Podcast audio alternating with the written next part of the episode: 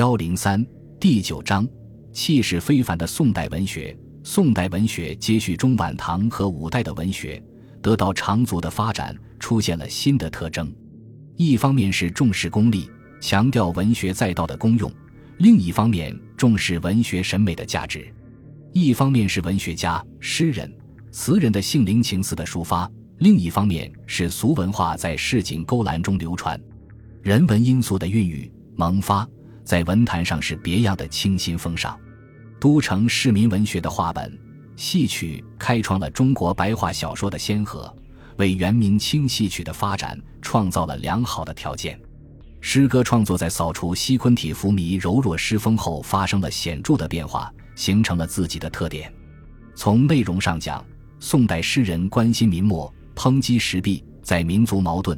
社会矛盾十分尖锐的情况下，诗作蕴含忧患意识、故国情思以及爱国主义情感，读之使人歌，使人气，使人鼓舞，成为智用思潮长河中的浪花。诗风上清丽平淡，另一方面刻意雕琢，以理性说教，也在诗作中反映出来。以文字为诗，以议论为诗，以才学为诗，是宋代诗歌的一种潮流。钱钟书先生为。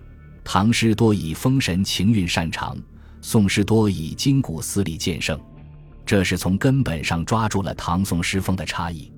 宋代散文在我国散文史上是一个非常重要的发展阶段，它继承唐代韩流古文运动的成果，但又有新的发展。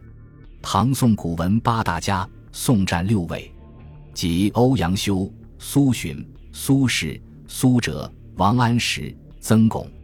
宋代散文的重要成就是形成了一种稳健而成熟的散文风格，即平易自然、婉转流畅，更适用于说理、叙事和抒情。词作为新兴的诗歌形式，到宋进入全盛期。人们一般认为宋词有两大流派，即豪放派和婉约派。这两种词派在内容选材、手法风格，特别是体制声律方面有很大的不同。大致说来，两种词派有明显的区别，在内容题材上，婉约派词多为艳歌、诗状词媚的传统，抒情多是伤春惜别、男欢女爱，状物或是绮罗香泽，或是风花雪月。婉约派词有自身的特点，亦有佳作。豪放派扩大了词的题材，提高了词的意境。豪放派的代表人物苏轼，把词的内容扩大到了无义不可入、无事不可言的境界。辛弃疾则更多是表现爱国主义精神，在表现手法风格上，婉约派长于比兴，以清切婉丽为特色；而豪放派直抒胸臆，以豪迈奔放为主流。在体制声律上，婉约派强调和乐，豪放派抒发思想感情而不过于拘泥声律。不论是婉约派和豪放派，均是代表宋词发展的趋势。宋词在中国词史上是最高峰。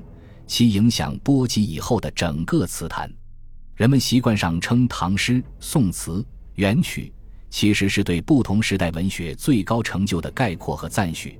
这说明宋词在宋代文学上的辉煌成就是非常高的。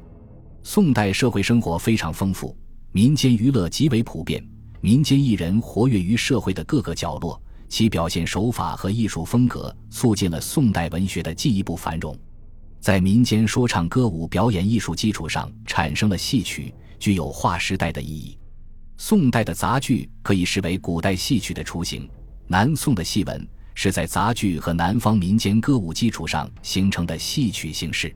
尤其重要的是，民间艺人在说话艺术基础上产生了话本，它是用口语和通俗易懂的文字写成的，是宋代的说本，也可以视为我国白话小说的开端。